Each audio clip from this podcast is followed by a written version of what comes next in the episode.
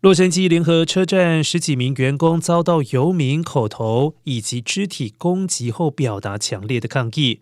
洛杉矶大都会交通管理局 Metro 在工会的压力之下，将增加保安和预防措施。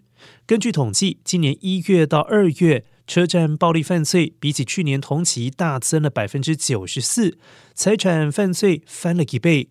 该车站低薪员工们普遍存在有恐惧的心情，而工作经常受到嘲弄以及威胁。对此，联合车站发言人索特罗强调，安全仍然是第一要务。正在与执法机构、社会服务提供者以及私人保安合作，以加强人身安全，并且阻止犯罪活动。Metro 表示，从九号开始核实车站顾客，并且驱逐任何从事非法活动者。而游民经常休息的南北花园入口也将关闭。除了加强巡逻之外，心理健康小组也会在车站部署，所有员工都将接受季度培训，以缓解紧张局势和。和潜在的危险情况。